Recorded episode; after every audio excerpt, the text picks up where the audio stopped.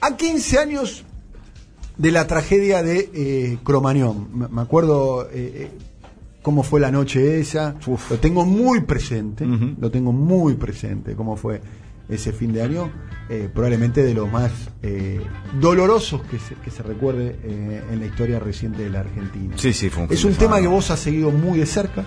Sí. Has, has tenido una postura desde un inicio bastante bastante clara. ¿eh? Eh, Eduardo, lo, lo has, lo has escrito, lo has, lo has sostenido. Una postura eh, de la cual yo tengo mis disidencias con la postura que tiene Eduardo, en el sentido de que él es muy duro con la banda, para decir una manera, y yo tengo una posición un poquito más, si se quiere, indulgente con la banda, sin quitarle algún tipo de responsabilidad. Pero Mm. ese disenso que, que tenemos no, no es lo importante en el día de hoy.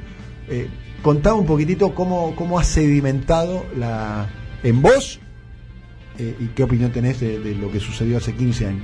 No, bueno, eh, a ver, yo no me concentré tanto en la banda por la banda en sí, sino porque trató de escapar a sus responsabilidades desde el minuto uno. Y en Cromañón, lo dijimos al comienzo del programa, hubo una tormenta perfecta de irresponsabilidades por parte de el estado de los músicos, el bolichero, lo- el manager, hubo una, concurrieron un montón de irresponsabilidad, irresponsabilidades de las cuales después no, no, no, no quisieron hacerse cargo o incluso mintieron abiertamente para, para, para no asumir la parte que les tocaba, mal que te pese.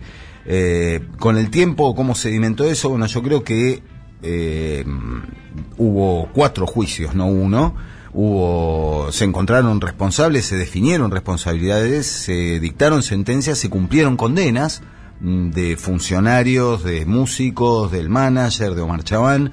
Entonces me parece que hay un, en un país donde en tantos casos resonantes no ha habido justicia, en Cromañón mal que mal hubo justicia, hubo cuatro juicios y se definieron un montón de responsabilidades. Después hay toda una discusión que puede tener el padre de una víctima que quizá hubiera querido... No quedó ser- impune. No quedó impune. Eso es importante. No quedó, No quedó impune. no prescribió. discutir. No prescribió. En un país donde han prescrito causas espantosas y ¿Cuántas donde hubo... Eh, ¿Cómo? ¿Cuántas muertes fueron? 194 la noche del, del concierto, fueron 197 después y desde entonces hubo 18 suicidios de sobrevivientes. Eh, entonces me parece que hay una parte, si querés, en lo formal y en lo legal y en la cuestión judicial que se cumplió. ¿no? Se puede haber diferencias de criterio en cuanto a cuántos años tendría que haber cumplido tal o cual o quién no terminó en el banquillo de los acusados, pero, pero en un país donde tantas cosas quedan abiertas, eso se cumplió. Y, y como no me, no, no- realmente llegó un momento en que no quise seguir machacando sobre cuestiones que son realmente dolorosas y en las cuales uno tiene que tener eh, eh, cierto respeto por el dolor de las víctimas, por el dolor de los familiares, por el dolor de aquellos que siguen arrastrando. Además hay una paradoja de que muchos de los que fueron eh, condenados eh, también son víctimas. Claro. Porque ha- ha- han, han- han sufrido la, la- la muerte de familiares directos. Claro. Pero a mí no me sirve la excusa cuando decían los músicos, oye, pero los músicos también perdieron. no sé". Bueno, sí, pero oye, lo que mata no es la música, es la corrupción. Estamos completamente de acuerdo. Aquí hubo corruptos, hubo corruptos en el gobierno de la ciudad, hubo corruptos en el cuerpo de bomberos, hubo corruptos en el cuerpo de inspectores, hubo corruptos en Hubo la banda codicia, ¿no? Mucha callejeros, codicia. hubo corruptos entre en el en, en el bolichero que sobrevende Parece el que hay lugar. responsabilidad también, ¿no? Claro. Había mucha, había, había poca concien- conciencia de la Eso- consecuencia eso- eso- de los actos. O sea, la idea de eh, eh, en un lugar cerrado, ¿viste? Eh, que, que el espectáculo sea bajo y que las bengalas y generar toda una mística alrededor de algo que es, eh, a mi modo de ver, eh, lo- lo- Equivocada. lo equivocada. Completamente equivocada. Ahí se contaminó el fútbol al, Claro, al rock. bueno, yo quería quería esto que es, es como más de más de fondo, ¿no? Dos cosas. Una que me parece que en el caso de Cromañón pasó lo nefasto que pasa siempre y es que las víctimas no necesariamente, yo diría que casi nunca son las citas de autoridad en un en la reconstrucción de un relato.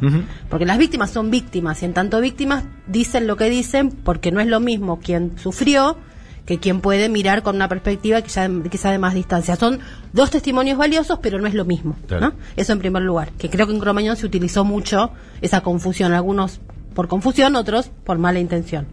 Y lo segundo, que me parece que está como en el fondo que nos pasó generacionalmente, que fue un sopapo en la cabeza, este, un, gol, un golpazo enorme, y es que eh, ahí creo que hubo una especie de cosa de mucha gente se puso como a defender la banda, más que por defender la banda, por frente a cierta hipocresía de otros músicos que le cayeron a la banda con todo, cuando en realidad lo que habría que haberles dicho en ese caso es, loco, te podría haber pasado perfectamente.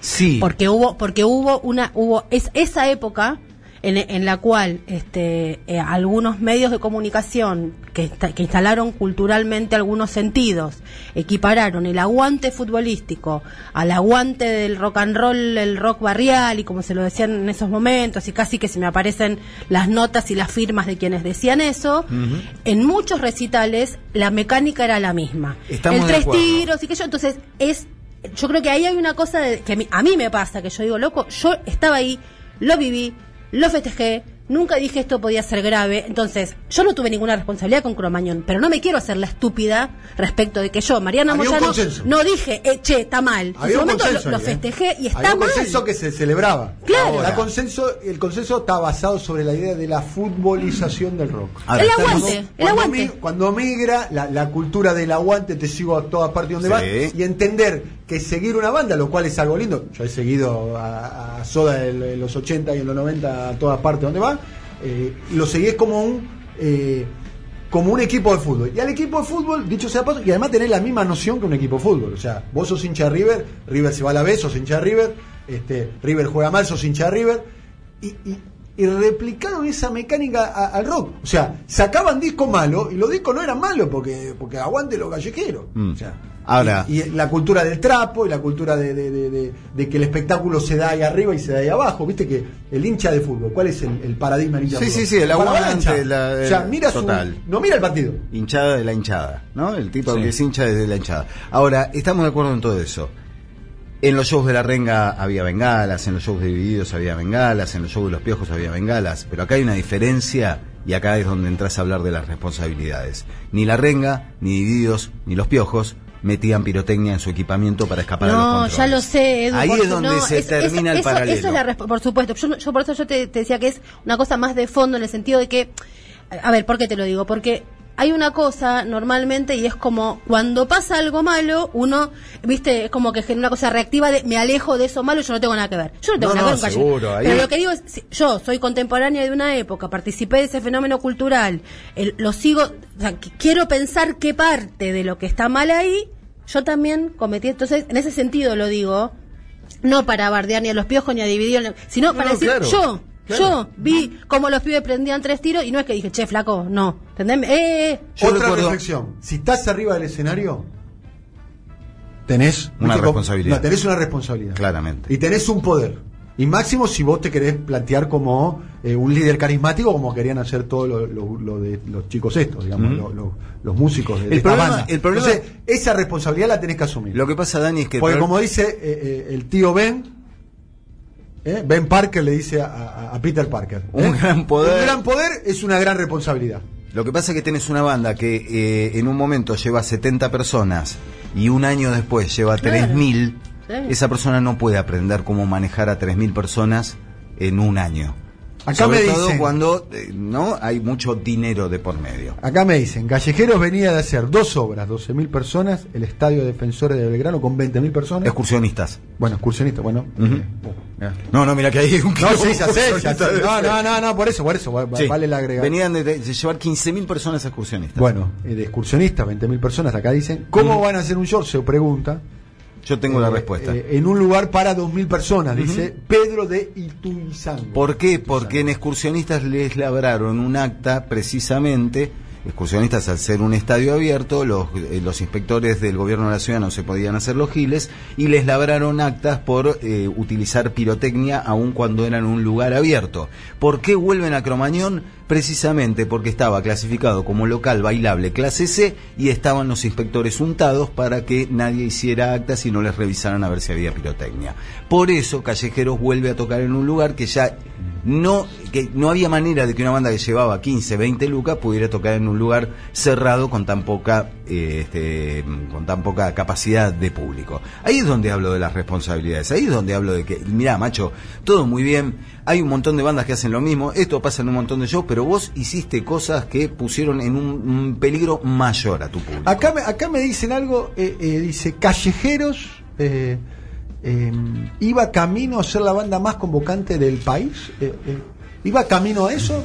eh, y, y estaba, a Y ver, estaba era la banda que era que estaba signada, si se quiere, por, por, por, por género, por letra, por demás, a ocupar el lugar vacío eh, que había dejado la división de, de, De los redondos. de los redondos. Estaba en una curva ascendente, claramente. Claramente. En un momento en el cual ese tipo de rock and roll te atraía multitudes, ¿sí? No, eso sin dudas. Y esa voz que- era muy parecida a la. Sí, a bueno. Los redondos. Para mí, bueno, después tenemos todo lo, lo- si querés, Después, el bueno, musical, pero lo no. musical ya entra. Pero no quiero entrar en esa una porque se banda, confunde era con- una banda popular. Y hoy, Sí, y hoy es una banda que, que tiene fanáticos hoy, ¿eh? Sí, claro. Hoy tiene fanáticos, es Por supuesto. Tiene fanáticos. Hoy suena. Sí, suena y, y, y son. eh, las letras son, son una referencia. Y, y no te digo que es lo de los redondos, porque lo de redondos es un fenómeno paranormal casi, ¿no? Pero Ah, cambió un paradigma, ¿no? Cambió un paradigma. Para mí en estos 15 años si hay algo que sucedió es que la escena independiente del rock argentino logró refundarse, logró aprender un montón de cosas. El Instituto Nacional de la Música hizo mucho por enseñar a las nuevas generaciones no solo cuestiones musicales, sino también eh, cuestiones de seguridad. Editaron manuales, manuales, hay un manual técnico del Instituto Nacional de la Música dando instrucciones a los músicos sobre cómo evitar electrocutarse en el escenario, ¿no? Cuestiones que por ahí el pibe que precisamente pasa de llevar 70, 100 personas a 2500 no tiene eh, cómo acceder a la información que necesita para no poner en riesgo a su público y a sí mismo. Eh, volvieron de a poco los lugares donde hacer música en vivo. Recordemos que hubo un estado de clausura histérico en el cual eh, sucedieron cosas como lo que le pasó al Teatro del Perro, un teatro de una sala de teatro independiente a la cual clausuraron porque la puerta de entrada en vez de medir 80 centímetros medía 77,5. No, o sea, yo, yo era rector, hubo vinieron inspecciones a los colegios, nos obligaban a poner cosas inífugas, etcétera. Hubo como una especie de fiebre anti- Aprendimos la palabra ignífugo que no conocíamos. Y no está mal haber aprendido un montón de cosas. La cuestión es que eh, eh, en, en todos estos años, de a poco, se fue construyendo una nueva conciencia entre músicos y entre público. Y hoy, en, en un momento, en 2004 y en 2005, parecía que no iba a existir más la posibilidad de la música en vivo. De a poco se fue reconstruyendo, fueron apareció, fue, apareció una nueva generación de músicos con otra conciencia y hoy se puede hablar de una escena más responsable. No quiere decir que estemos en el mejor de los mundos, no quiere decir que no sigamos yendo a lugares que hay cuestiones de seguridad que seguimos, tenemos que seguir atendiendo. Pero claramente hay un aprendizaje de Cromañón porque hay, cree- hay ver, gente que también. cree que no, que En no los se aprendió 80, nada. Los 80 nosotros. Está bien, el pero paracultural de. El cemento era una trampa el- mortal. El cemento era una trampa bien, mortal. pero no Todos prendíamos sótanos, sótanos. Pero no se nos ocurría que el espectáculo era prender una bengala para que tuviéramos No. más aguante. Entonces sí es cierto que fuimos a lugares que eran absolutamente inseguros, pero el público tenía otro comportamiento. No había una irracionalidad basada en que el aguante, el espectáculo estaba en otro lado. Entonces, eh, sí, no estamos disculpando nada, pero también hay que contemplar todo lo que fue sucediendo, las distorsiones que se fueron produciendo. Yo pienso que esto pasó por el idiota que tiró la bengala y por la responsabilidad del También. manager. No, no, había un idiota que tiró la bengala y había también 2000 que celebraban eso. Claro. Este, Claro. eso. Había Además, no chicos en bengala, una fue guardería. tres tiros. Había una guardería y un baño. fue- Fue fue tres la- tiros. Fue la, fue la tormenta perfecta. Tormenta perfecta. Tormenta perfecta. Pero por casi, eso- por eso- casi, casi que fue así como se hicieron las cosas, casi, voy a aclararlo bien, así como se hicieron las cosas, con la puerta cerrada, porque también es cierto que si la codicia no eh, primaba en los organizadores de Cromañón, si hubiesen estado la- la- las puertas antipánico abiertas, Claro. estábamos hablando de algo como mínimo, probablemente, no, no, no quiero agregar porque es contrafáctico, pero con- como mínimo con muchas menos víctimas. Sí, no, pero o, sin víctimas. es un contrafáctico fácil, Dani. Si Sí, tenés claro. la puerta de emergencia abierta, la puerta de Bueno, emergencia está abierta, no la quiero- gente yo sale. quiero ser muy eh, Claro. cuidadoso en las palabras. Está bien, pero a ver, en Cromañón, es esa puerta, probablemente que no haya, no haya habido víctimas. esa puerta que estaba cerrada, la vieron en la prueba de sonido a la tarde cerrada con un candado Sí. y nadie hizo nada, ni la ma- ni la el mayoría- manager, ni los músicos. La mayoría de las víctimas, tengo entendido, eh, fueron por eh, aplastamiento. Asfixia. Por aplastamiento sí, y asfixia asfixia. y aplastamiento, pues no tenían por dónde salir. Pero digo, eh, todo eso estaba ahí, a la vista, lo vieron no solamente el organizador, sino el manager, los músicos, y nadie hizo nada. ¿Por qué estaba cerrada? Porque se colaba la gente. Entonces no, dejémosla cerrada para que la gente no se cuele. La codicia, la avaricia, la corrupción está presente en todos los estamentos de Por la eso, sociedad. fue una, una situación perfecta, una tormenta perfecta, y, y hay que decir que eso trajo eh, consecuencias políticas. Claro. Como bien marcó Mariana al inicio de- del programa, cuando estábamos eh, conversándolo, eh, eso marcó eh, eh, el fin de, de- de Aníbal Ibarra, alguien que en aquel momento, en aquel momento tenía Presidenciable. era no presidenciable, era vicepresidenciable. O sea, todo el mundo especulaba con que eh, Y un enorme intendente de la ciudad. Un grandísimo jefe de gobierno que, que pasó evitó a la... a- el default. En el- ¿Sabés quiénes fueron las únicas dos instituciones que en el 2001 pagaron con pesos? Ah, hay algunas más, pero digo grandes, así, conocidas a nivel nacional, mega. Las únicas dos que el 23 de diciembre tenías el aguinaldo depositado en pesos, la UBA y la Ciudad de Buenos Aires. Entonces, eso es una... O sea, era, eh, digo, a ese nivel era eh, de- el nivel de gestión... Expansión del del- de- hubo bueno, bueno. Digo, a ese era nivel era el, el- era un el- el intendente gestor de Ibarra. Para, Y- para, para mi gusto, La carrera de- le, le quedó, eh, sonaba en aquel momento como eh, posible compañero de fórmula de la, de la que se hablaba de la reelección de, de Néstor Kirchner. No, Néstor Kirchner, obviamente, en ese momento los niveles de aceptación de Néstor Kirchner eran altísimos. Mm. Y Claro, diciembre de 2004. diciembre del 2004. Mm. Pero pensá hasta qué punto ese esquema de corrupción por debajo del gobierno y al cual Aníbal Ibarra terminó siendo destituido.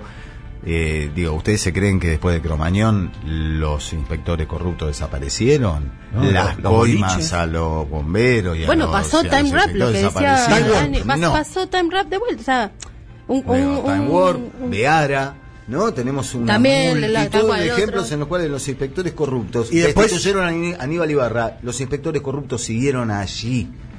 O sea, hay una hipocresía. Lo que sí hicieron, lo que hici- lo que yo, lo que sí no hizo Ibarra es no tenía un trabajo político. Claro. No. No tenía un trabajo, no, no tenía en el estilo que tenía Ibarra, que para mí era un estilo que se probó que es equivocado de eh, lotear de alguna manera eh, eh, Y- el y con- gobierno y confía- lotear un poco la su, su lugar en la lista de legisladores, terminó no teniendo legisladores propios, terminaron cooptando, eh, ter- terminó teniendo la conspiración dentro de su propio gobierno y, y las consecuencias de eso Y la confianza después- en los medios de comunicación, ¿te acordás que esa era la lógica del prepaso? Confiar en los medios, confiar en los medios, confiar en los medios. Y las consecuencias de eso fue que gobierna go- la derecha, digamos. Ganó Macri después, Rodríguez Larreta, pero Desde esa ese es momento. historia conocida. Desde ese Sí. momento no se Nunca fueron más. más. Nunca. Igual yo estoy de acuerdo, más. Dani, con lo que dijiste al comienzo, de que si no era este el detonante, eh, Mauricio Macri Iba a emerger, de iba alguna emerger. manera. Iba- Pero, para los que dicen lo usó de Macri ganó porque gracias a Bianchi en Boca, sí, está bien, lo ayudó a Bianchi en Boca, está bien, este, todo ayudó, pero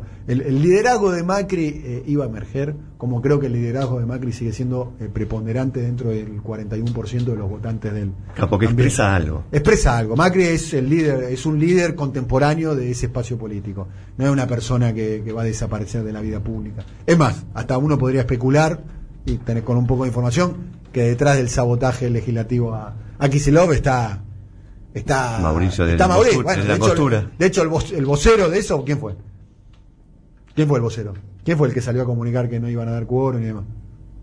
En, en el. Claro, el viernes. ¿Quién salió? El primo Macri, Claro. Jorge. Ah, Jorge. Jorge Macri. digamos, que Sí, puede sí, tener ya desde el apellido tenés claro do- por dónde viene el asunto. Claramente. ¿Algo más para agregar? Llegan muchos No, mensajes. ¿eh? eso, hay mucho, yo creo que, que, que hoy hay una escena saludable, hay una escena saludable en lo artístico, hay una escena saludable en la conciencia, hay una escena, podemos hablar de una escena independiente que aprendió de la herida de Cromañón, que no hay que olvidar, que hay, que tenerla presente todos los días, por respeto a las víctimas y a los que siguen sufriendo hoy.